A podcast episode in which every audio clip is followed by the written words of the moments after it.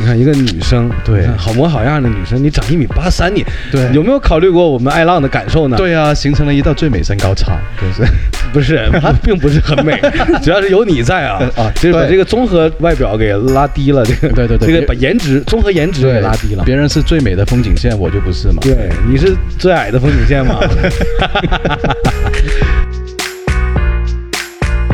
关键是骄阳是怎么吃也不胖，怎么练也不壮这种类型哎，的。这个挺押韵的，是啊，双押，嗯，是吧？行路，还好吧？对，就不接着侮辱我们。对，OK，那人家有职业素养，对，是的，对，不能这么比，没错没错不，能放在一块相提那并论。肯定了，这个对。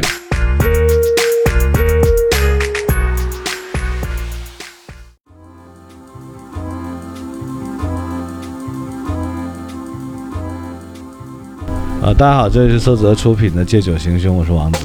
我是艾浪，嗯，今天我们聊一下打篮球。嗯，嗯，今天这个嘉宾阵容其实挺强大的，，对的，主要是海拔够高，是，呃，而且主要是有一个大长腿美女姐姐，嗯。小姐姐，嗯，打篮球的。是。那当然也有小哥哥，对，小哥哥，小哥哥起了个女人名啊，没有了，但这叫行路啊，嗯嗯嗯。这个我们的男嘉宾，对，呃，前 CBA 超级无敌控球后卫，哇哦，，对，后来就是到年龄了嘛，嗯。就三十来岁就退役了嘛，啊对，现在就还是在从事跟篮球相关的工作，嗯。但是呢，今天我们是主要是跟他聊一下他当年 CBA 的那些就是不为人知的一些事儿啊，嗯，可以可以，就是那个网上也没写的啊。没播的，啊，是跟我们讲点秘密吧，对，那一幕，然后再跟我们今天的这个美女大长腿小姐姐聊一聊，嗯，长这么高是不是不太好找男朋友？是对，嗯，篮球是打的真好，对，对，这反正都是专业的嘛。反正随便过我们了，啊，这个小姐姐呢起了个男孩子的名字，是，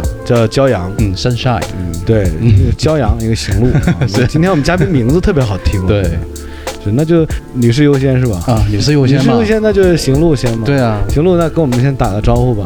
大家好，我叫行路，嗯。然后呢，之前是职业球员，现在退役，也在做一些呃体育教育的工作。你看这个打篮球的女生声音就是比较粗犷，对，那个行路小小姐姐声音一出来是吧，很像一个大老爷们儿嘛。很有磁性，啊，不，开玩笑了，啊。行路是男生啊，嗯，男神。哥哥，嗯，对，非常帅，对。个头啊，长相，对，斯文的不要不要的，对，呃，在球场上贼狂野，嗯啊，是我被他撞过几次，疼吗？疼主要是那个臂膀比较坚实，啊，对，呃，钢铁般的手臂，啊，会用力，钢铁之躯嘛，嗯，是。钢铁侠，嗯。是。那这个我们小姐姐说句话吧嗯，骄阳，大家好，我是骄阳，是天津大学的女篮的一名球员。中国没有 WCBA 吧？有的有你就没进去是吧？对对对，因为长得不如郑海霞好看，是 他们挑人嘛。郑海霞得你得长得有震慑力，对吧？像骄阳这种长相的比较难进这 WCBA。对，可以进模特界，对，嗯哎，为什么骄阳当时不选择做模特，而要选择打篮球呢？对啊，就是两条路嘛，然后就是自己有一条职业道路和一个上大学道路。那在我们那个时期的话，可能对女生的这个篮球不是很重视，嗯所以我就是想去做更好的一些学习啊，走一些其他的路线，嗯然后所以就走了这个上学的这条路线。就你觉得做模特就属于不学习是吧？对其实是怕 是怕潜规则，啊，没有啦，没有没有了。模特行业很干净的，对对对对对，没有很正规的，是都是正规的，是。女篮没有潜规则吗？这开玩笑啊！哎，骄阳有多高啊？我一米八三，你看一个女生，对好模好样的女生，你长一米八三，你对有没有考虑过我们爱浪的感受呢？，对啊，形成了一道最美身高差，就是不是，它并不是很美，主要是有你在啊，啊就是把这个综合外表给拉低了，这个对对对这个把颜值综合颜值给拉低了。别人是最美的风景线，我就不是嘛。对，你是最矮的风景线嘛？是那个行路有多高？行路呃，我一米八零，一米八零，对对在职业篮球赛场上，你这种身高就属于残疾人吧？呃，我这种身高就是相对于比较就是算偏矮的，基本上得走后门托关系才能进这种职业球队吧？基本是需要有一些特点的。啊对对，当时家里没少送礼吧？没有，我觉得还是这个机遇比较好吧。啊嗯。对，啊，没有了。其实行路真的是靠实力，对对完全靠实力自己打拼进去的。嗯。因为跟行路我们也比较熟，嗯。聊过很多他自己在就是进入职业篮球这个工作的过程中的一路走来的那些艰辛的历程啊，嗯。其实跟我们分享过很多。对。刚好今天我们就在这期节目里面聊一聊。嗯。其实今天主咖是行路，嗯，是。对，骄阳属于他助理，是的，是的，是的，是。骄阳今天就是属于那个红花配我们这个绿叶了。没错没错是的，对，那今天主要是问问那个行路啊，嗯。行路是呃什么时候进的体校？好像是你当时进的体校，对不对？对对对，因为小的时候呢，呃，通过一个机缘巧合的机会，因为当时我们是参加那个市里的一个小学生比赛，嗯嗯然后呢就被这个市体校的这个教练当时就给发现了。嗯一开始是先和我沟通，然后又和家人沟通，就是想不想未来选择走这个篮球体育这条路。嗯，所以当时我觉得也是比较幸运的，因为能被就是当时的启蒙教练发现，最后到这个培养，我觉得呃，对这个机会也是蛮好的。对对，刚好你小时候就特别喜欢打篮球，是吧？小的时候就是喜欢运动，嗯，当时就是足球、篮球都玩。运动天赋很好的那种孩子。对对对对，能跑能跳这种的。对我们小时候特别羡慕这种男生。对啊，啊，而且这种男生在呃学校里面是比较受女生欢迎的。是。我们俩就不太一样啊，不行，我我们属于就是那种从文弃武的那 那流的是吧？文也不行，武也不行，呃不是，对，也也反正学习也不太好，对。体育也一般。是，哎呀，我们俩怎么这么混的这么哎不明白混的不明白，真的。太谦虚了，太谦虚了。人种不够优秀。嗯，是的，是的，对，那后来行路就进了体校，对对，后来就是进了这个市体校，然后也参加了一些省里的比赛，嗯，又是在省里的这种比赛中又被发现。又被这个对省体校的教练给选拔上，哦，然后最后就走这条篮球这条路。你就属于人见人爱那种是吧？我觉得确实还是挺幸运的，就是参加了一些市里省里的比赛。你在那个球场上是表现的特别好吗？特别出众那种？我觉得就是我首先对这个篮球的态度，只要一上场嘛，就那股认真劲儿。特别拼。对对对对，就现在也是一样的。对对，在篮球场上。你感觉你自己的打球风格，如果非要去跟一个 NBA 大家熟的嗯，球星去做一个对应的话，你觉得你的球风比较像哪位 NBA 球星？我觉得和那个保罗应该有点儿 有点像，属于纯技术流，然后打球的时候一脸严肃，对，有点六亲不认那感觉。是，对保罗他这个打球，我觉得就是很全面，然后他这个领袖气质和他这个组织，是我一直非常欣赏的。你在职业队伍里，你也是打组织这个位置的。对。对对，哎，在职业队里面，组织是不是等于是球队的大哥的级别呢？能不能这么讲？可以这么讲吗。呃，一般的话，球队他这个一号位就是是一个比较重要的角色吧，嗯因为他会组织大家进攻啊，然后串联这些，再一个要领会这个教练的意图嘛。嗯对对对，反正哪个球员如果跟你关系没搞明白的话，你在场上就不给他传球，是吧？就不传给他。基本一上场就不存在，就考虑不到这些问题。对对就是哪有机会赶紧给，对对对，是吧？要不然给教教练骂是吧？会，而且你们打职业的，好像也是场上的那种身体对抗都是很重的，嗯对吧？嗯，是的，是的，因为职业的这个对抗竞技和这个，就像这些所谓的这种民间的呀，包括这种学生球，它最大的这个差距就是在对抗上。嗯，对对对你们知道怎么去撞人，怎么被撞，都会是吧？对对，对包括一些小招儿，一些想别人看不见的小阴招。嗯，我听说职业都会，这些，我觉得都是呃积累的吧。啊随着这个打的比赛多呀，见的场面多一些，这些东西就是慢慢的嗯可能都会一点，这种小阴招是教练教的还是自己悟出来的都是自己的特点。啊？例如呢，能举个例子吗？捅人有这一下，领先，对对，呃，千年杀你们在场上会用吗？呃，我的特点呢，本来就是就是玩千年杀对，本来就是以防守 防守这个啊，你是防止被千年杀的，对，防防 总要夹紧。嗯，三三 D 球员，对，其实我特别享受这个在场上抢断的这个这个感觉和过程。非对，非要接我的伤疤吗？就是周二那天我们一起打球，哇，各种抢断我，对，嗯没办法，人家没办法，的，对他职业的，他抢断我就跟玩儿一样。对，是我们已经是一顿操作了，啊，没用的，累得满头大汗，完最后人家轻描淡写的一个抢断，对，太慢了，是，对，是吧？小卢，还好吧？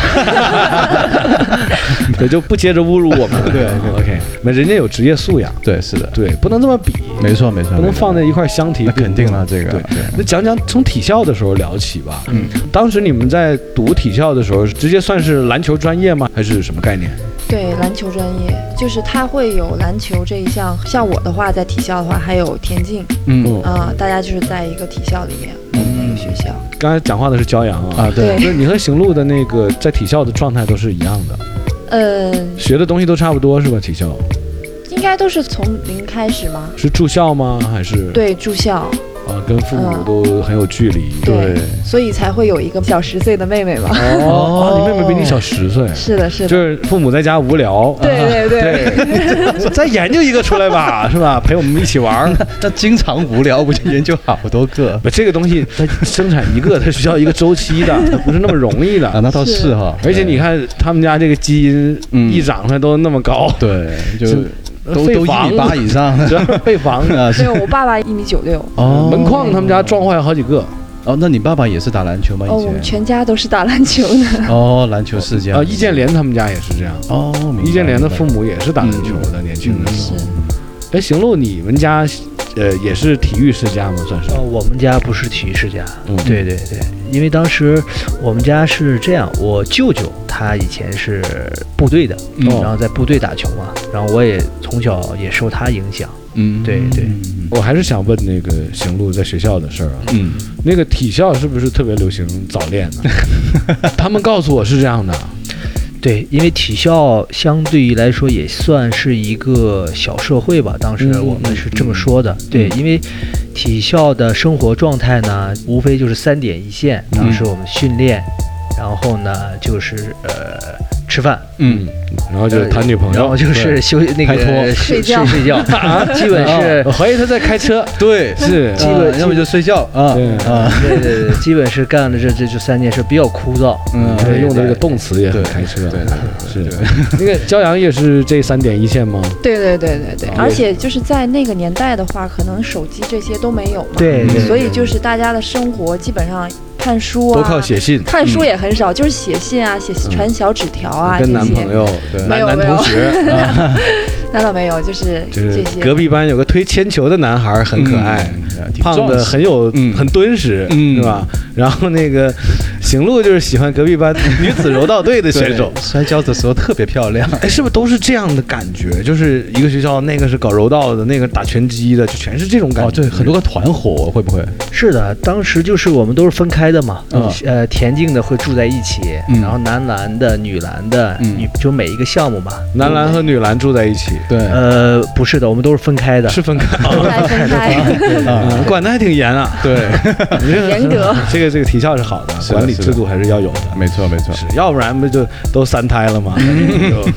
就一毕业直接领着三胎出来了 啊！哎，那体校它管理严不严？文化课要求是不是不是那么高？那个时候就是上午上课，嗯下午训练的模式。上午上文化课，下午训练。对的，对的。哎，感觉学习方面比较轻松哦，对啊没那么多压力。嗯，我们就不太一样，嗯。可能是因为我那个体校比较小一点，他就是正常的上课，因为我们年龄比较小，我是三年级就去体校了嘛，呃，那么悲惨，那么小就被父母遗弃到体校了。是，然后就是正常的上课，只是大家在休息的时候，然后我们去训练做一些这些，焦阳，你是不是小的时候就特别高，在女孩里面，永远最后一排，永 远特别渴望到第一排去看一看，开拓一下眼界。那个时候是不是你一去学校，老师都以为是学生家长来了？对，就如果不看脸的话，嗯是的光看身高，比老师都高。低头看着老师，听老师训斥你？没有，老师一般都坐着。啊，哦，老师还是仰望着 我们都要仰望骄阳啊，对对对，是啊。那行路当时在体校的时候谈恋爱了吗？那个时候还没有。没有，对对，是就是立人设嘛，就非要是对懂的。那我们就划过这一段啊。可以。后来就怎么一路一路进的 CBA 呢？呃，我的这个篮球经历就是从市体校，嗯然后到那个省体校，嗯。然后从省体校就到了这个河北，当时就是以前我们打球叫体工队，嗯。其实以前的省队就是叫体工队嘛，嗯嗯，我知道，对听说过。后来越来越职业化了，就成了这种俱乐部了嘛。呃，体工队好像是不是跟军区有关联的？呃，那没有没有，体工队就相当于这个省队，然后军区以前的篮球队也很强的，嗯。就像像沈阳部队呀、济南部队呀，变成了后来这个 CBA 几家俱乐部。哦。你，像那个沈部，后来就被那个浙江广厦嗯。给收购了，然后那个济南部队就是现在的青岛队，那你当时是进的 CBA 哪个队啊？我是吉林东北虎，那个球队叫东北虎。对对对，哦，吉林队算是。吉林队，吉林队，对。哎，讲讲这个职业球员的这个生活是怎么样对，日常的生活，你也很好奇吗？对是啊，你不是他的这个工作搭档吗？他平时都没有跟你讲过没有啊，这个很隐私啊。啊？这算隐私吗？你刚才不是说要剖析秘密吗？啊，对，就是管，控的特别严的那种对对是不让喝汽水吗？啊，对啊，对，不让乱就会有一些营养师啊之类的，就怕营养跟不上，所以不让谈恋爱一些东西吧，应该。是的，是的，因为当时我们打职业的时候，首先对这个饮食啊，包括这个平时的这个生活习惯嗯这些管理也是蛮严。如果你达不到标准的话，都是和这个你的工资、哦，奖金啊，跟这些这些都是有有关有关联的。哎，那就先讲讲你们这个饮食吧。嗯好像我听说，就是你们体校的，包括一些职业队伍里面，伙食标准都特别高。非常高，非常高讲讲来，都有什么？就有龙虾吗？牛排，每天自助餐，嗯每天呃自助餐，然后真的每天是自助餐，每天都是自助餐。对对哇对，吃的像这些什么牛排啊，这些都是必须的。哦，对，真的有的，哇，我都听了都流眼泪了。牛排是必须的，，对呀，对，就随便拿。嗯就随便吃，随便拿。后对，其实后来吃的要出去改善一下，因为 出去改善，是的，是的，得吃点差的，是吧是是换点换点味道的。对，吃点青菜，对，你们一般出去都吃什有多差呢？出去外面吃出去就尽量吃一些一些重口味的吧。啊 哦啊，你哦，其实你们是那种呃低盐少油的那种食对物，对。啊，比较清淡，虽然食材不错，但是都特别健康。哦对是明白明白。哦，那你们当时在饮食上，比如说有没有专业的这种饮食教练或者什么这个营养师嗯。啊，什么这种东西？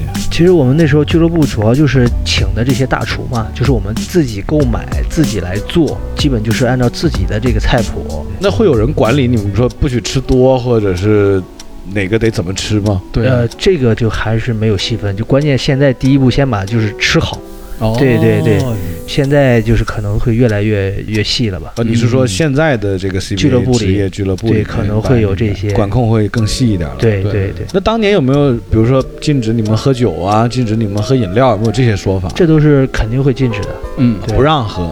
对对是不让。那好酒的怎么办啊？我记得就很好酒，经常可以经常这一段，呃，这个到时候你你把那个嘟嘟那个那位球员啊，投三分很准的那个，他就很喜欢喝 XO。好，是我。之前在朋友圈看过，经常他们就是嗯在酒店就喝洋酒。嗯嗯，对对对对，其实我是这么认为的，我觉得一个优秀的运动员，他能达到就是一定的这个水平和高度的话，嗯，我觉得是他的这个自控和自律也是能做到的。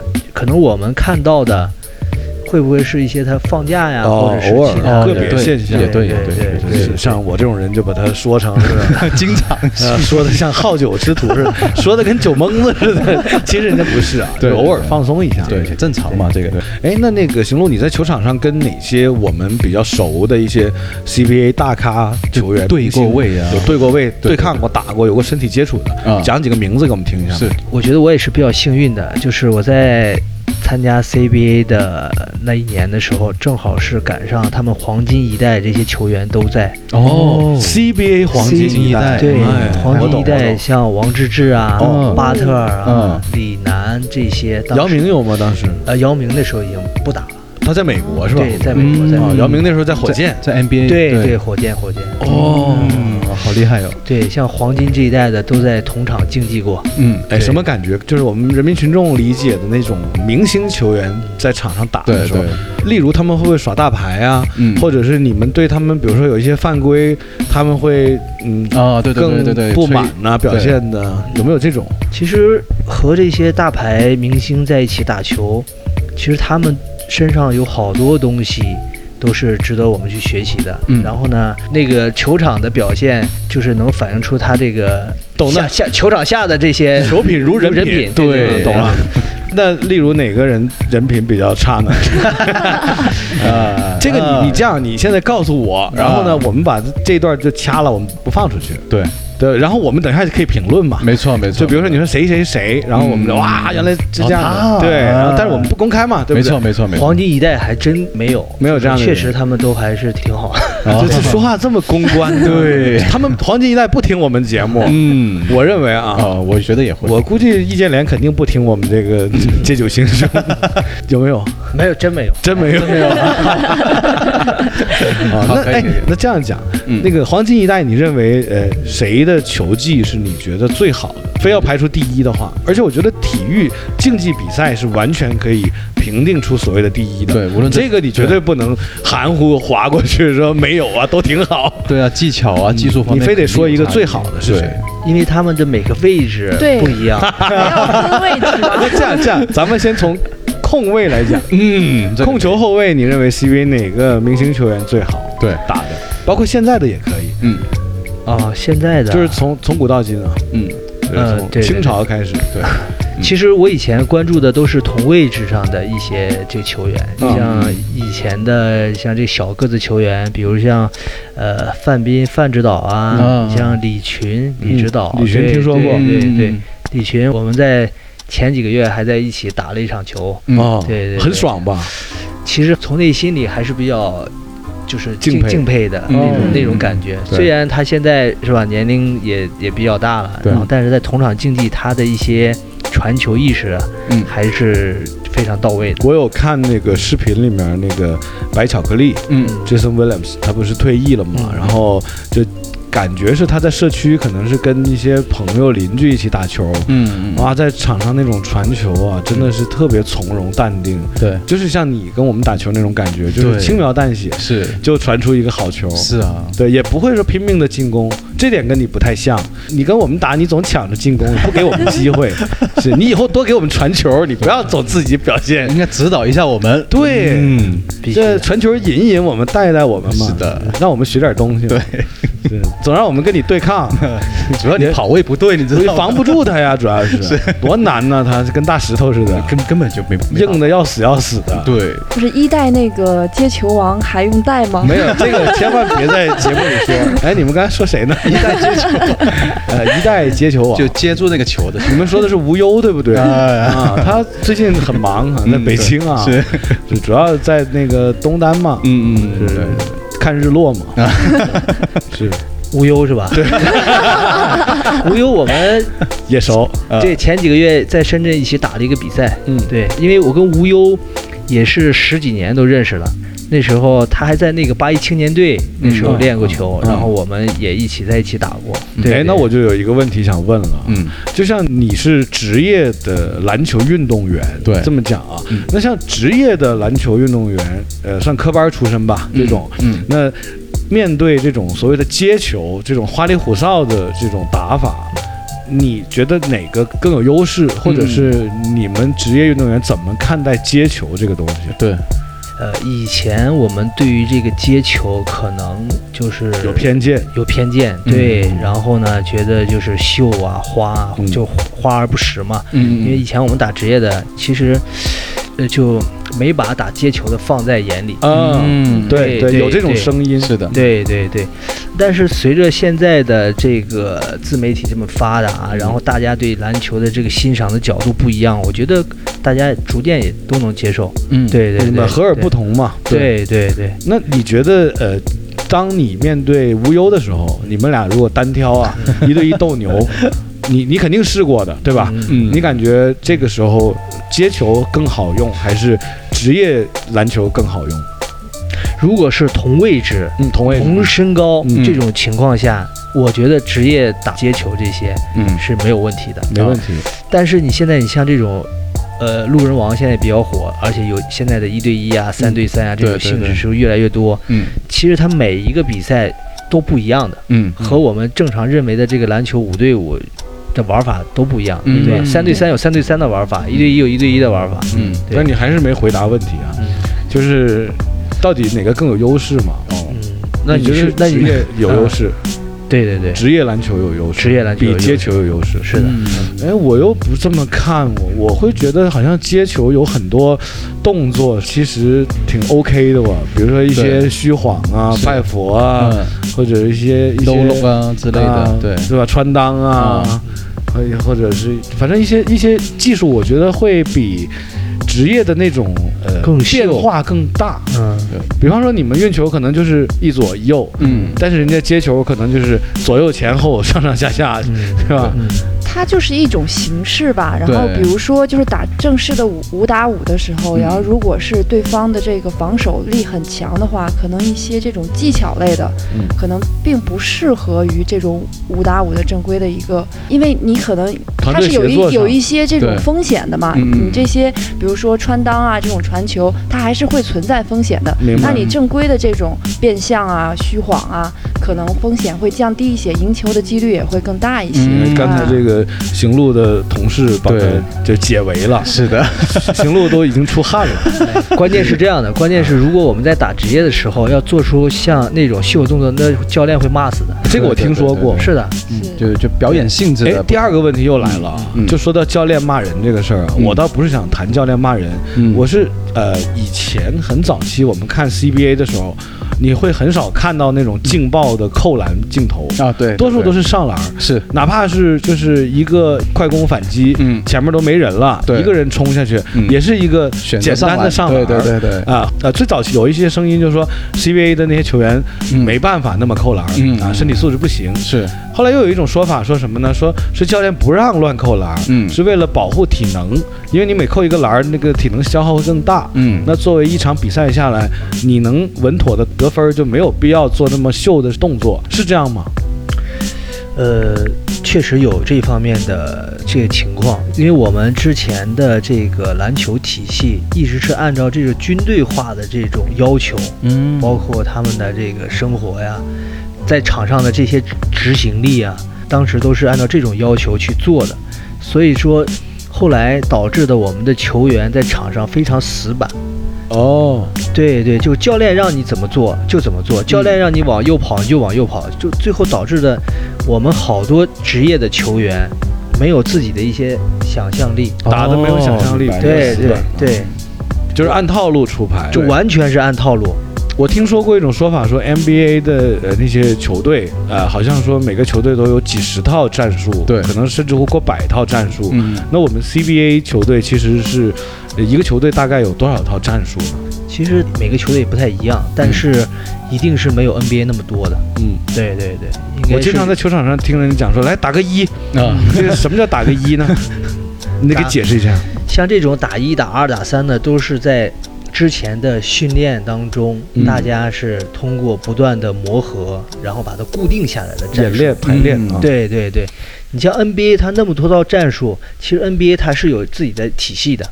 我觉得这就是所谓的这个中美之间的这个篮球的差异，这也是其中的一点。这个我觉得倒是毋庸置疑啊，美国篮球肯定是世界第一了。对，这个就不用讲了，嗯但是就是咱们讲的就是差异化或者是彼此之间的差距吧。嗯我觉得嗯，这个可以客观的聊一聊。对，对，那我看经常控卫在运球过前场的时候有那个拍脑袋的动作，嗯，是什么意思呢？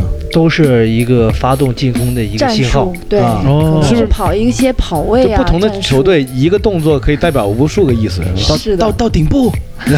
拍个头到顶部。对，就是可能这个东北虎队嗯空位拍脑袋是对。想打一个三分战术，对对对。可能换做那个什么广厦嗯。拍脑袋就是一个这个这个上篮的一个战术，嗯。可能是这种概念是吧？对对对，应该是。或者是要个单挡，嗯。对，对都是提前要发信号，嗯，然后呢告诉队友，他们都是有一些特定的战术。你当时就是那个发信号的那个人。发。信号的那个人，那可以跟我们讲讲吗？当时你在东北虎队的时候，你们有多少套信号，或者不用讲多少套吧，嗯。就是你有几个发信号的这种动作，嗯。嗯跟我们分享一下。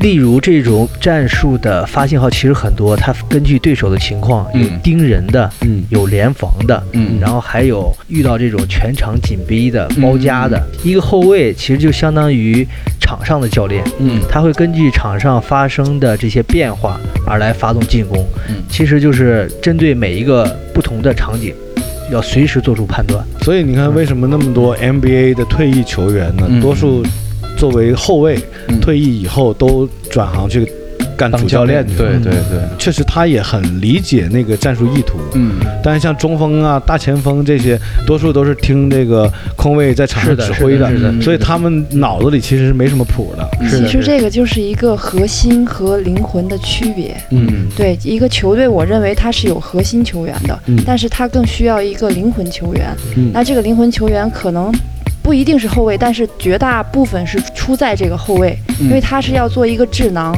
他要根据场上的各种情况去判断，然后去应变对对对，然后去解决哦问，题。这个说法我觉得挺好的，因为以前我们可能过多的只考虑到核心球员这个概念，对对但是没有研究过所谓的灵魂球员。嗯。对对。是，那真是是。就是科比其实是核心，对吧？那是湖人当年还有个灵魂，啊。不是这个费舍尔，菲舍菲舍对 Fisher 算是灵魂。哦对哦，他是组织后卫，对是没错，对，后来不也到那个就是那个也他们那个也当教练的嘛，不是他们他他去了那个那个那个工会，对他不是工会主席嘛？NBA 的工会的主席嘛，工会主席。就是研究加工资啊，有什么建议，就他牵头嘛，嗯。是吧？那灵魂人物嘛，是。所以那个当年行路也是东北虎队的一个灵魂，嗯。对。算是这样啊。其实就球员之间会有所谓的那种矛盾嘛，就是网上不经常报嘛，说当年谁谁谁哪个说科比跟奥尼尔又有矛盾，嗯然后是那个杜兰特跟韦斯布鲁克又有矛盾，球是有这些矛盾吗？呃，球队里也会有这些矛盾，可能都是在当时的那种环境之下。过后其实也没有，因为体育这一块儿相对来说比较单纯和直接的。后来科比和奥尼尔关系也挺好的，对对对是的，就是都是那一阵儿？对对对，就是在篮球界会有一个说法，就有一句话，嗯。就是场上是对手，场下是朋友。哦。嗯，那你看，我们这个时候可以跟那个骄阳聊一聊，啊，是行路也说了不少啊，但是等会儿我们再回来再跟行路聊，可以，聊聊骄阳。嗯。骄阳在生活中经常会跟男生同场竞技，对不对？呃，以前的话就是可能跟男生打交流赛会多一点，嗯。然后中间有一段时间工作以后就没怎么打球了嘛，嗯然后现在也是重新开始去打球。嗯其实作为一个篮球运动员的话，他如果打得好的话，一般其实你长时间不锻炼，只是一个你的体能下降。嗯就像您刚才说的那个，有的你看他传球还是会很好呀，嗯像李群，你知道他这个意识传球都还在，嗯，就他这个是忘不掉的，是他的根啊，嗯就形成了一种肌肉记忆了。我懂。嗯那天跟你打球的时候，你有一个呃跑位的动作，嗯前面你是先做了一个虚晃的动作就是。假装往左边我探着身，也看到然后跑右边去了。就是那个动作，你做出来的时候会感觉，就是像你说的肌肉记忆，都不是一个主观意识形成的动作完全是下意识的就把这个动作做完了。嗯这个就是职业和非职业的区别。对，就是如果是我们的话，可能他球还没到手，我们先研究我下个动作怎么做，要走去哪里了？然后结果还走错了，对，跟队友还重位了。嗯撞一块儿去了，是是吧？那说说这个教养，你跟男生同场竞技的时候，嗯是发现对方都很菜吗？呃就很多男生原来真的是那么弱啊。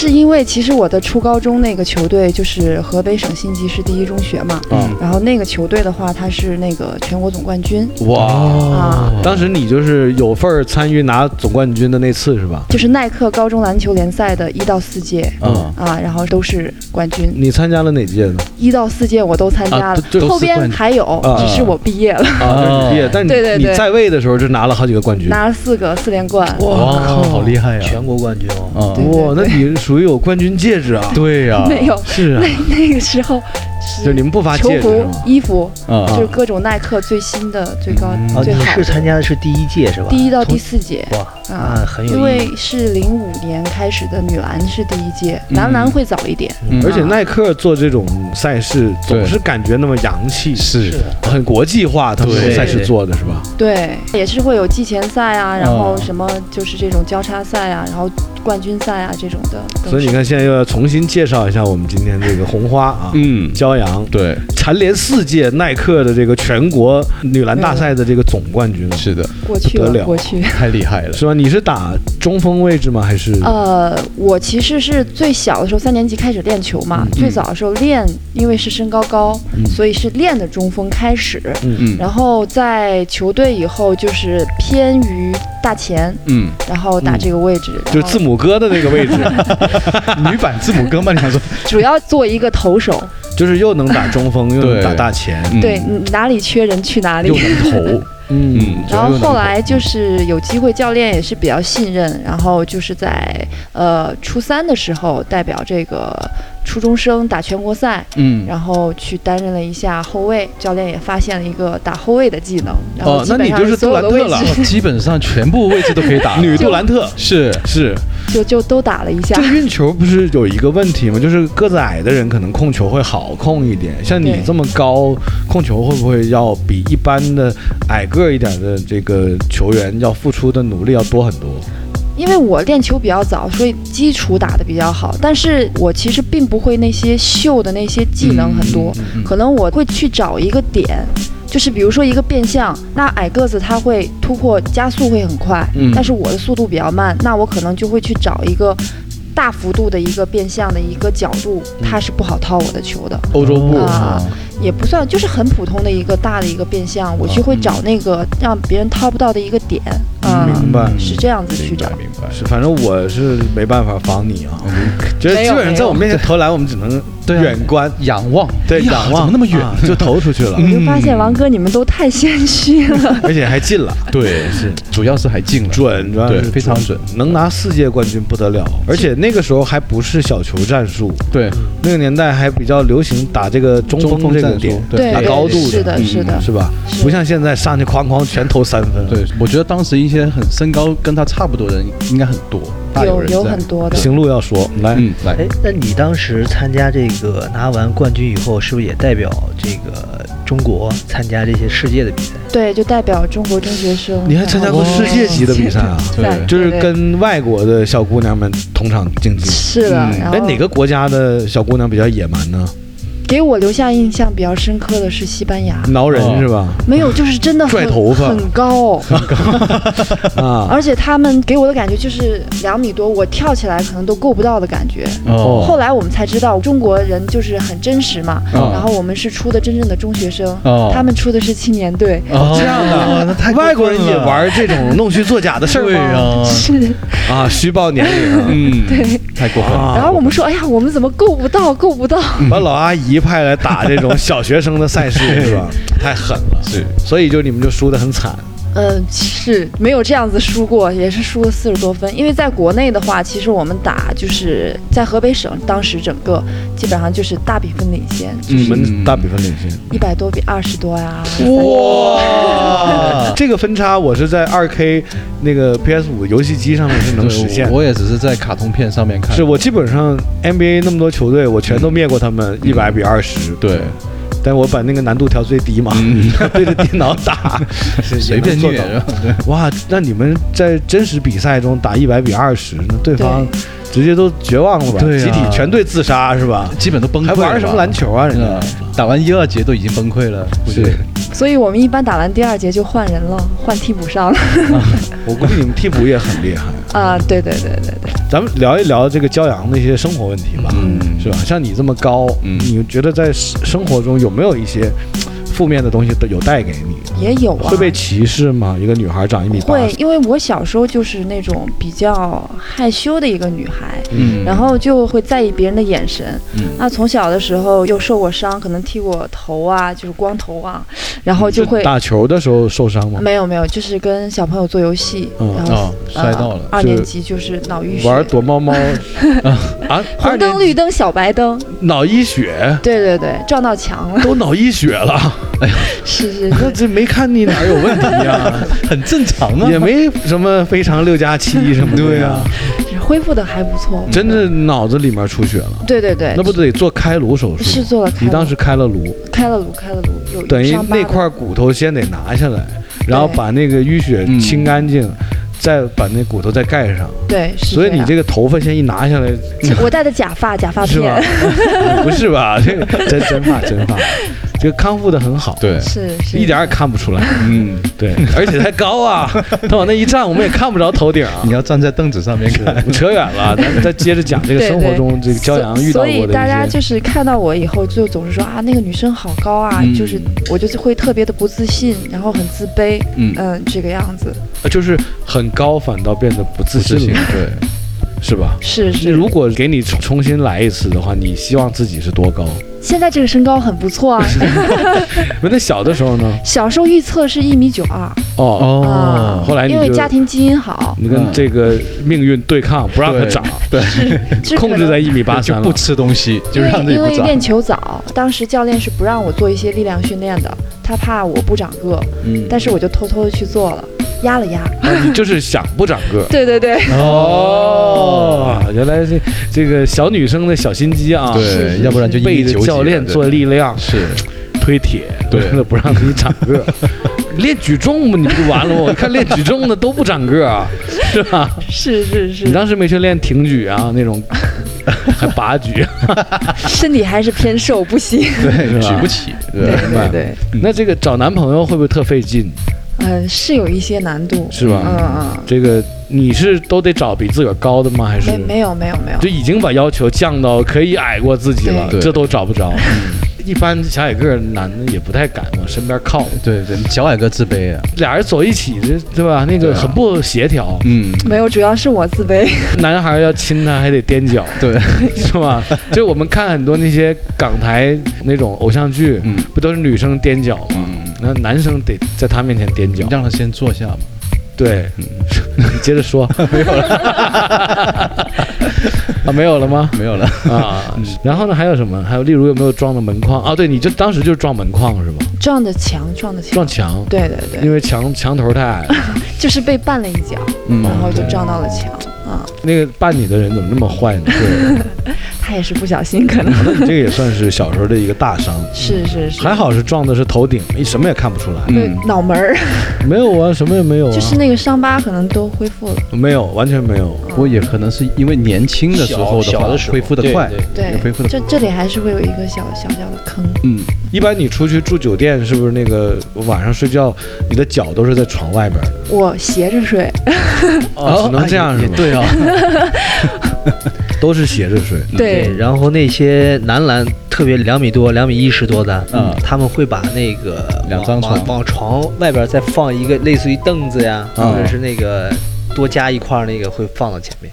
哦，这是高个儿的困扰。对，是，不过行路还好，对。行路打空位的。嗯。但是是这样的，我总觉得啊，这个职业男篮的空位啊，嗯，真的，一穿上什么西装啊，就衣品特别到位的那种衣服啊，特别帅，就是一个男模的感觉。就你看那些 NBA 那些球员，嗯。就是准备走全通道，准备进那个 球员休息室的时候，嗯，他们自己穿自己的衣服的时候，那种嗯感觉都跟男模特似的。对，行路也是那种感觉的，戴个眼镜，斯斯文文的，吧？然后输个一九分，对，算一九分吧，这 个也没有了，没有了。风吹的，风吹的。油头，油行路这个属于英伦油头范儿。对，油头，其实男篮我觉得衣品都不错，是，大家其实有去刻意的去呃打造自己的这种外形吗？因为我觉得就是练篮球这个男生的身材比例。一般都是比较好，就相对于排球和足球来说啊，嗯，排球就太高是吧？因为排球是没有对抗的。哦，明白了，对，有点这个阳刚这种感觉。对对对，怪不得，对对对，你这么一说完，我才理解为什么排球的都感觉就是是高，但是就感觉像没什么肌肉劲儿那种感觉。对对对，没有什么肌肉，没有对抗。嗯，哦，男篮你看又有肌肉，然后线条还好。对对对，这前凸后翘的，对，是吧？篮球毕竟它是一个综合项目吧，而且打控卫的是屁股都特别翘呢。男生，我说男生嘛，反正练篮球的屁股基本都比较翘。你看保罗嘛，保罗就翘臀，只有有翘臀了，他的这个弹跳啊，包括跑动才对爆发力。你看我这个算不算翘臀？来来欣赏。可以可以可以，你可以的，还行啊。对对对对，我这也挺翘哈，非常翘。嗯，还有你们那个小腿特别好看。啊，对啊，男篮的小腿都很好，那个肌肌肉也，他那个小腿就是那个呃肌肉上面那块肌肉下面那那一小细条那个小腿位置，感觉特别长，嗯，就不像踢足球那种，对，足球那腿就感觉像俩大萝卜一样，是，真的啊，因为国足别爆发力的点不同吧，可能对，是，嗯，篮球还是帅，对，啊，那个而且你看行路穿上就是篮球服以外的服装，嗯。往酒吧一站也是很帅，我估计是应该是很拉风的那对，所有的美女都围过来，有过这种优越感吗？因为我身边都是同品类的这样这样的这个，对对对，就你们出去都是一堆大高个，是是，都都特别拉风的了，基本上是吧？你们那时候放假也泡吧？对，你们一去酒吧，那个绝对是一道风景线嘛。对啊，那小迷妹就冲过来了，是不是？经常会有这种慕名而来的要这个签名？微信的呀，对对，哇，直接女生问你们要微信，是的，哎，这种感觉，你看我和爱浪这辈子估计是没有机会了，没机会。一般问我们要微信的女生，不是卖保险的，就是就是卖楼的，对，反正要卖点什么的，嗯，对，过来割我们，或者是要不要健身啊？啊，对对，加个微信啊，对，都是这种，对，不是再要健身的话，就告诉他打篮球，因为篮球也是练核心。是吗？对啊，他爆发一些东西都是对，你看说到这个，那咱们就又有一个话题了。嗯，有些人打篮球就是干打，嗯，他完全不练自己的一些肌肉、身体素质的东西。对，那咱们跟两位专业人员聊一聊，就是坊间，比如说那些篮球爱好者们啊，他们就是下场也不热身。直接就开干，嗯，打完转身走了。对，平时也不去健身房，也没有对一些呃肌肉针对性的去训练过，这样对身体的损伤是不是非常大？对，像类似于这种不注意平时的这个力量训练，包括打球前的这个热身，嗯，其实好多这种爱好者，他们最后的受伤都是因为这些细节没有做到，而且有些爱好者一受就受一些大伤的，嗯。都是因为他在这个前面的热身，包括做力量，也是为了就是跟平时的一个保护嘛。对，所以我听过一种说法嘛，就说，呃，打的是业余篮球，受的是专业的伤。对，就是比那，就是业余爱好者受的伤，比专业运动员那个伤还要严重。对，是是真的是这样。是是的。其实主要就是还是他平时可能这个锻炼就少，他的肌肉都是紧张的一个状态。嗯，那他不去热身，去把这个肌肉拉伸开的话，那突然间给一些爆发力啊，很容易就是会。尤其是在这个疲劳的状态下，对，很容易受伤。哎，我有一种理解，打比方说啊，我懒得在打球之前去做热身。对，那我能不能这样理解，就是我刚开始打的时候，我不要太。激烈，嗯，我缓慢的，我拍球也慢点拍，我也不要乱突破，我简单投几个篮儿，慢慢的，这样算不算也是一种热身呢？你如果你要参加比赛的话，其实比赛当中这个感觉有时候突然就会进入到那个状态，对对对，就不会说哎呀什么再慢一点或者怎么样的，对，明白，就除非自己朋友玩是可以这样，对对对。明白，明白。所以说，这个热身和平时的这些力量训练，一定要是还是要要去做的。哎，那你看骄阳，你作为一个女生啊，那你要如果去练一些力量训练的话，你会不会怕把自己练得特别肌肉型呢？比如说手臂又练粗了，然后这个背肌啊，各种肩膀都很很块状，对，怕不怕自己是这种状态？不怕，是因为。你的体质并不是说每个人都可以练成那个样子哦啊，它是需要时间的沉淀。那一些健美健身的话，你看到那样子大只的，那它是经过十年或者五年以上这样子最少的一个沉淀的啊，而且是你要每天去有那种强大的这种锻炼才可以有的。那作为一个打篮球的呢，你做一些基础的这种健身呢，它是会对你的肌肉的一种保护，而且你。打打篮球的时候，它会有一些有氧和无氧，嗯那就其实是对你身体的整个的一个调整，然后塑形，就慢慢你的肥肉就会去消耗掉。关键是骄阳是怎么吃也不胖，怎么练也不壮这种类型哎哎，的。这个挺押韵的，是啊，双押，嗯，那怎么吃也不胖。哎，后期可以加一段音乐。肉肉，对，有呀，可以啊，呃，好多这个就练篮球的啊有这样的体质，包括那个我身边的这些男队员，包括他现在都胖不起来，怎啊么怎么做力量，也不会说练得特别壮。哦，那是是有这种让人羡慕和讨厌的身材的，对。是这种人特别可恨，嗯，是。就吃的时候反正吃的特别就拼命吃。肆无忌惮，是。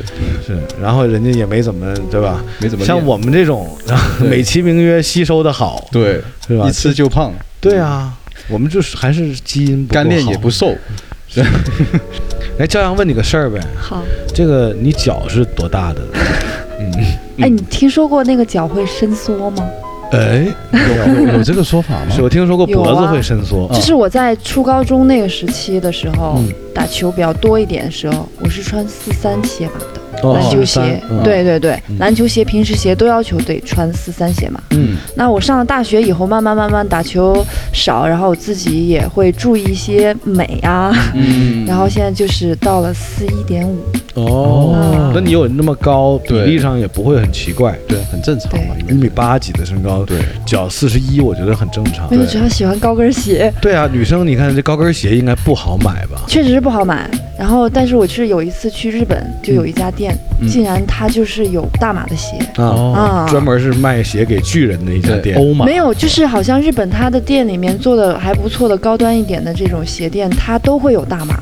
哦，啊。码数给你配齐。对对对。对。然后我那个鞋跟儿好像还是十公分的，然后就因为是这样，因为我我以前也做过呃服装行业，嗯。嗯一般呢像这些行业呢，他会考虑一个呃成本收益的问题。嗯嗯因为它更多的受众人群是一个什么样的尺码，它就会以那个为最大的量产的数量参考。比如说，呃，四十四一的嗯这种女鞋这种码数的需求，并不那么高的情况下，很多商家就不费这个成本了。对于是乎，他就不生产了。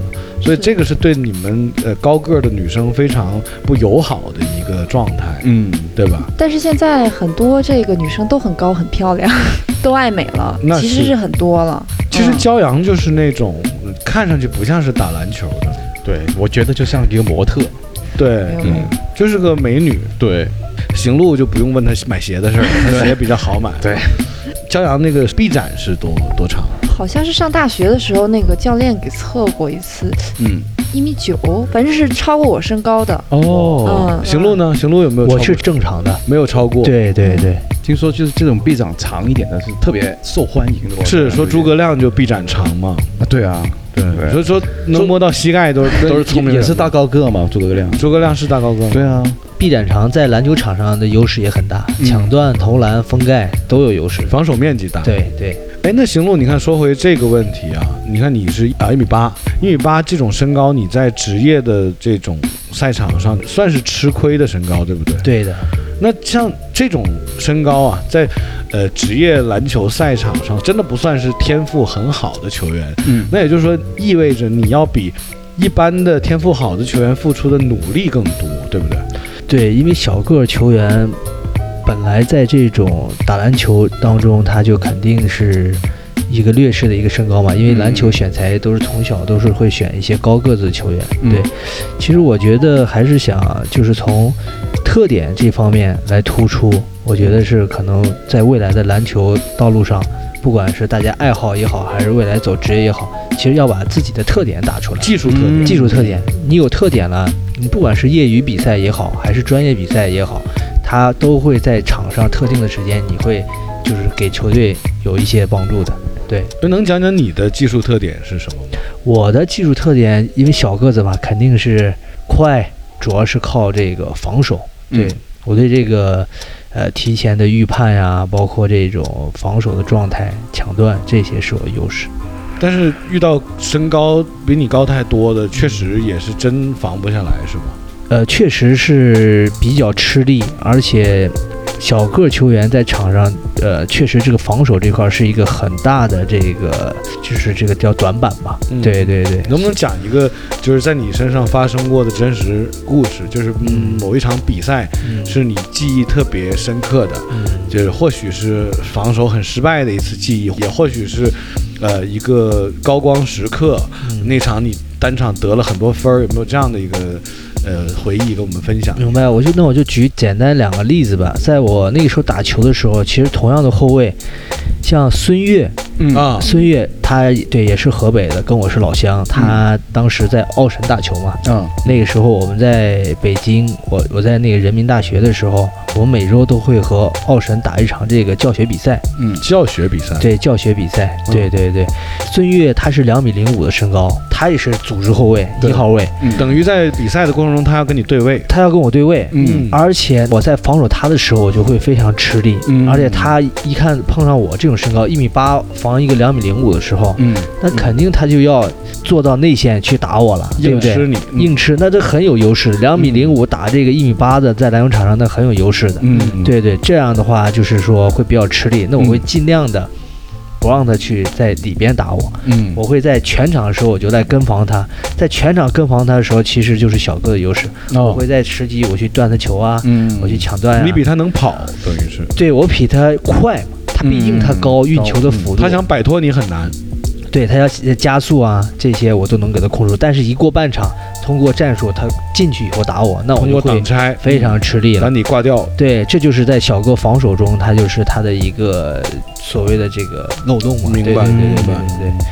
其实要碰上同位置的小个的时候，就是看谁更有特点。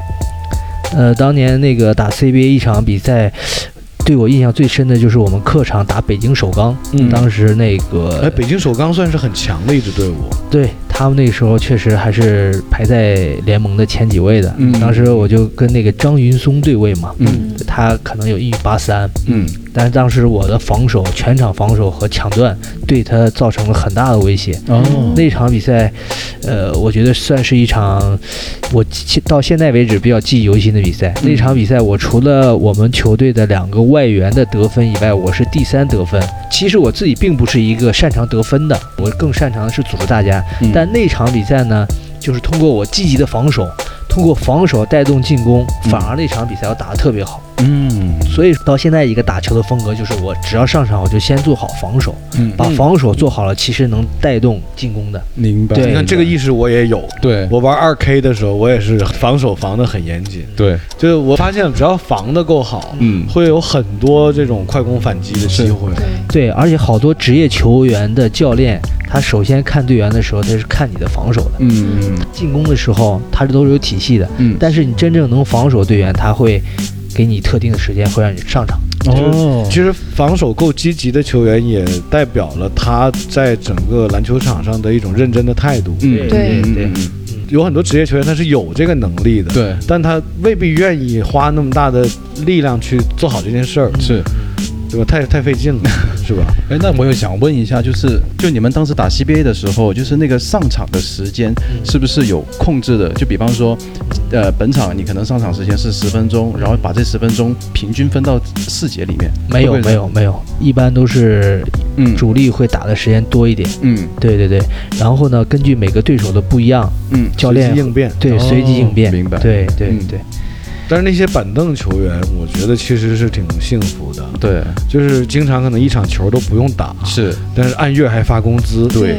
你看 NBA 就有很多这样的球员，我经常看，对。就总在那个底下坐着。这个其实是外界的一些看法。啊。其实真正作为一个球员来说，坐在替补席上那个滋味是很难受的，嗯。而且一场比赛不打，这个球员的整个的状态、心理，啊啊。嗯，你想啊，你几场比赛都不打，你在场下坐着，和你在场上就经常打的，尤其是对一个年轻球员的嗯。未来的这个价值差距好大的。是，如果有好多队员，就是那种边缘的替补队员，有的时候一个赛季上不了几场比赛。嗯嗯对，而且职业队是这样的，职业队的薪资体系它是有基本工资嗯。和奖金的，嗯。奖金是根据你的出场时间和每一场表现嗯。哦，差距很大的。哦，有没有说一分给多少给多少？钱？我 听说有这个，呃，这个很早以前的这种有过，哦。这个对机制有对对。过哦？例如呢例如像奥神队，啊，啊，老板当时就是，呃，全国各地嗯。他就是养了一帮所谓的这这这个哦，这个球员嘛，，这个就是看老板的心情了。有的老板他有钱，他豪横，他无所谓。嗯这就老板来定游戏规则了。嗯。比如说这场比赛，我就定这个篮板次数、助攻次数，嗯是吧？明白。对，最多的就失误有奖金还会扣，对失误还会扣的，哦哦。有奖有罚嘛。失误。真的是在职业比赛上很难控制，就像周琦那次在国际比赛上传球失误的那个状态，嗯就是球迷朋友们肯定都是在骂，嗯但是球迷完全带入不到一个职业球员那一刻的那种精神对。状态，是的，嗯，那种紧张的感觉，可能会的会的。手啊肌肉全都不听使唤了，，对对对，是那种状态吧？是的，作为这个运动员的角度来看，可能当时确实是比较复杂的那一刻。嗯嗯对对，其实你怎么看周琦那球传失了以后的那个结果呢？我不是说让你去批评周琦，我反倒是想让你以一个职业球员的这种身份去代入他，就是你可能会更理解他那一刻的心情吧。嗯，他应该会内心很不愉悦，很内疚吧？会应该。那肯定的，一个球就葬送了一个世界杯的一个出线名额。嗯。对对，他肯定也没有想到这个事情会那这样子发展。嗯。对，而且那一场球真的是很经典，一开始还领先，啊，对对对，就因为我自己在游戏机上是打过，真的是嗯。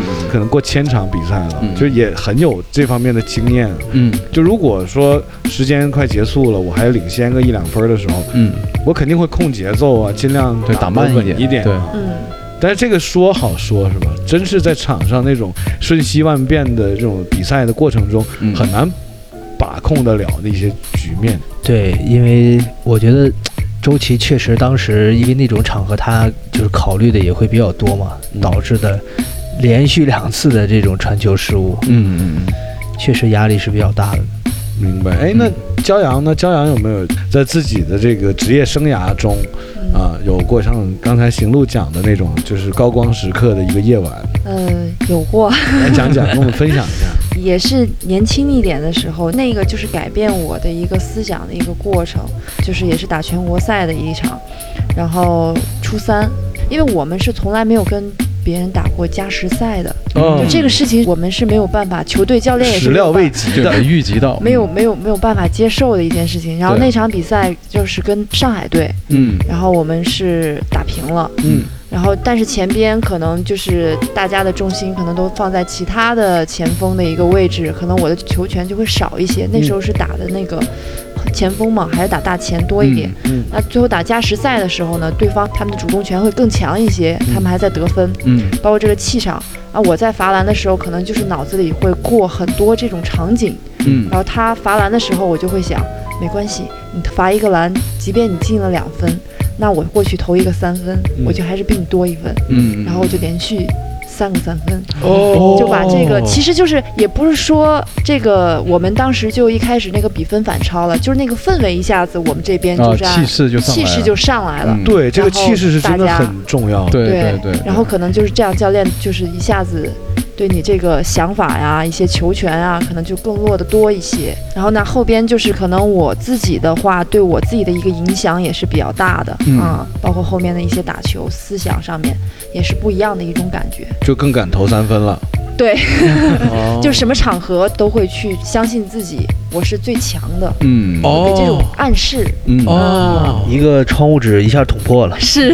啊，就是这样的。对，所以行路在场上的时候也是这种想法。是的，我我是最强的，告诉自己。呃，因为是打过职业以后，嗯。然后呢再下来，现在参加一些呃民间赛事，我觉得首先在这个心理上，嗯嗯不管在遇到这些比赛的各个场景的时候，其实自己的把控能力就会强一些。嗯对对对对，还是要呃经过一些大赛的这种体验。嗯因为他会遇到不同的一种情况，然后去去进行解决。嗯，嗯，那你看啊，这个两位现在也都是算是退役的状态了，嗯对对没有在打职业了。嗯那你们现在还是在围绕着篮球开展一些工作。对现在你们算是在做什么内容的跟篮球相关的工作呢？哦，现在就是我们一起在创业，嗯就是在做这个体育教育。体育教育。哦对对，因为现在的国家对这个体育也非常重视嘛，嗯然后我们又是这个专业的，嗯现在也就是在做体育教育这方面的事情。这个能讲细一点吗？什么叫体育教育呢？这个跟嗯，这个直接办一个这个体校还是有区别吧嗯？不是这个东西吧？因为现在就是我们主要是在做一些青少年的这种体育教育培训，对，嗯然后呢和一些学校也有这个共建的，嗯嗯对对。现在就是因为这个教育部和国家体育总局现在把这个体教结合，嗯。现在是大力在推广，嗯，对对，所以说我们现在和学校也在合作，嗯。做一些青少年篮球培训的一些相关的事情。哦，那你看，有你们这种有过这种职业经历的人、啊对，你们再来培训这些年轻人，我觉得你们应该是非常专业的吧？对，其实就是还是希望给年轻的一些球员啊、小球员一些多一些选择和方向。嗯，就像呃，就是邢指导他这边的话，可能是走的职业这条路线，嗯那我可能是上的这种大学走的这种高水平的这种嗯方向。嗯，那可能在我们那个时期的时候是没有家长会去，或者是一些人去给你讲这些你怎么去选择。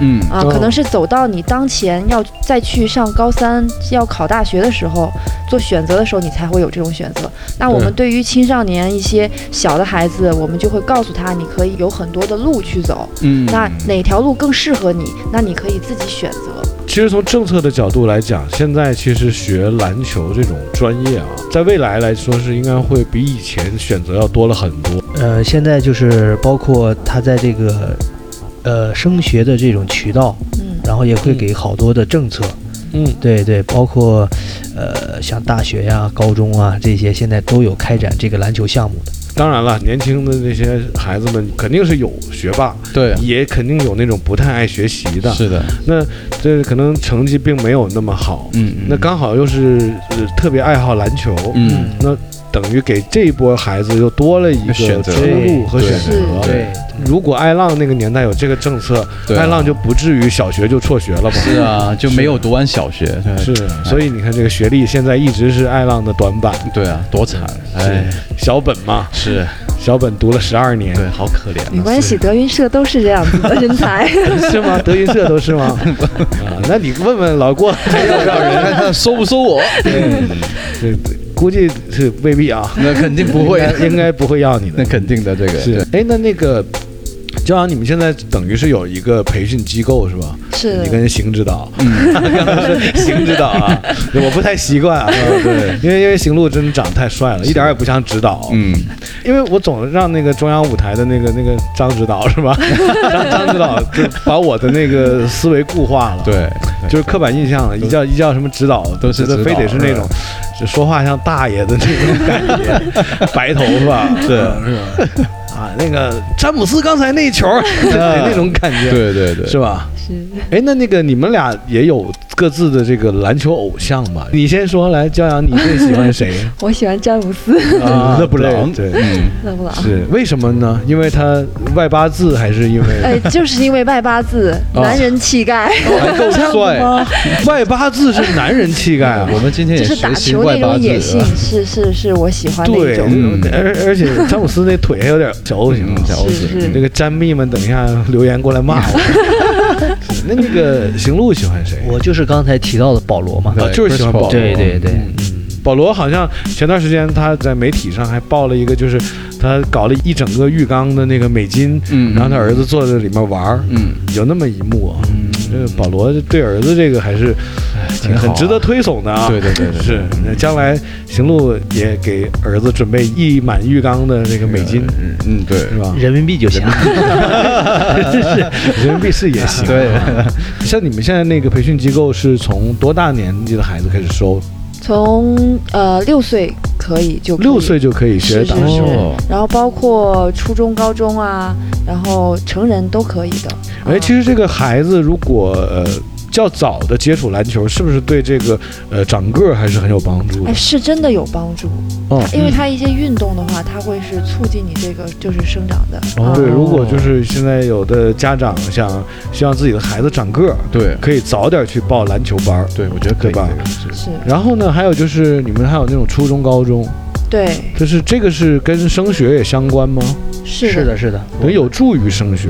对，因为现在，呃，好多学校都会有这个篮球的特招。嗯，对对，嗯我们就是现在也在做这一块儿嘛。孩子未来想走这个，呃，体教结合的，就像刚才您说的，学习好的，他可以上一个好大学。嗯但是我们有篮球特长的，一样可以上好大学的。哦对对，这个就我觉得算是一个很好的政策。，对啊，这以前真的是没有这种政策的。，对以前就是相对于来说比较少，但是现在国家都非常支持，给了好多这样的政策，包括今年的那个广东的这个高考作文，嗯，对，都是以体育这块儿哦，是吗？来来来哦，来说的。对对对，啊，因为现在中考的话是对一些体适能其实是有要求的，它是占比分很大的。嗯那你体适能的话，其实你孩子就是跑步啊，其实很枯燥的。那作为运动的话，可能篮球这一方向它是更好上手，也更有乐趣的一项运动。那一般如果说把孩子送到你们那边是一个怎么样一个形式呢？比如一周上一次课，还是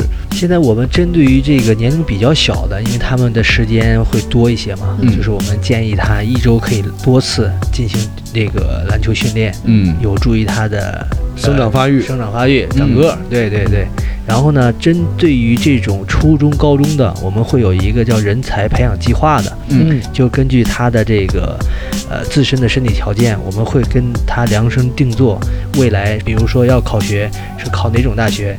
你像我和骄阳，骄阳是天大毕业的，嗯然后我这边是通过篮球上的是中国人民大学。嗯对对对，我们都是从这个体系里出来的。人大好像是很很出名的对，人大出美女哦，啊？啊，人大我我所以看行路就一副被对身体被掏空的样子。人大是一个文科学校吧，它就啊女生比男生的比例会多一些。哦，对对对这个消息来的太晚，对，我和艾浪已经没机回不去了。对，是。人大招老头吗？不是，招这种我们这种大龄青年吗？人大扫个地也可以啊，对对对，人大篮球也是一个传统，嗯。它的男篮、女篮也都非常好。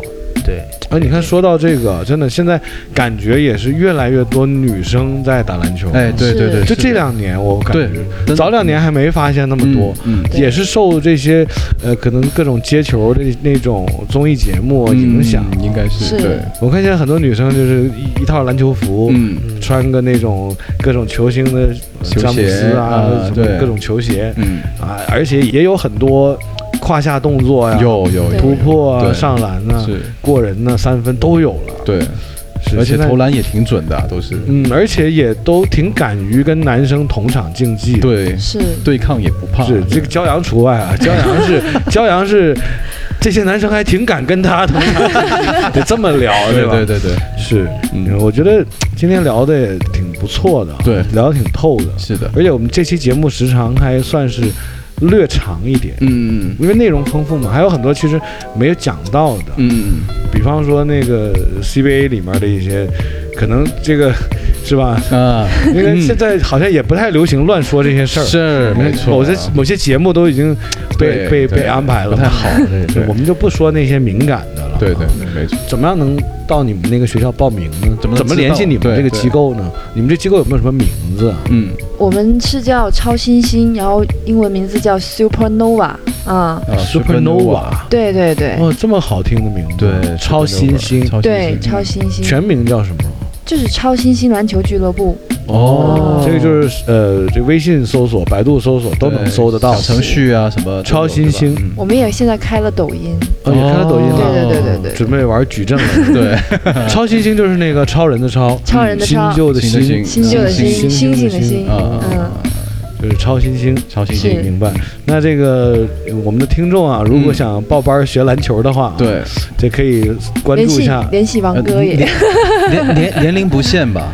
如果就像我这种这么大的老头，也可以去去打一下吧，应该。可以啊，增强一下个人的技能，嗯，也是去超新星报名。对对。没错，有美女会给你安排美是。女。美女教练，美女教练。嗯亲手手把手教你怎么样投三分球。嗯，是。可以可以可以，如果不怕被撞死的，也可以尝试一下跟行路，嗯。有一些身体接触，对锻炼一下身体，嗯，感谢二位参加我们今天的这期节目啊。对所以有空我们再聊。嗯嗯，那我们下周二接着打球了。好好的，那就这样，好拜拜。拜拜。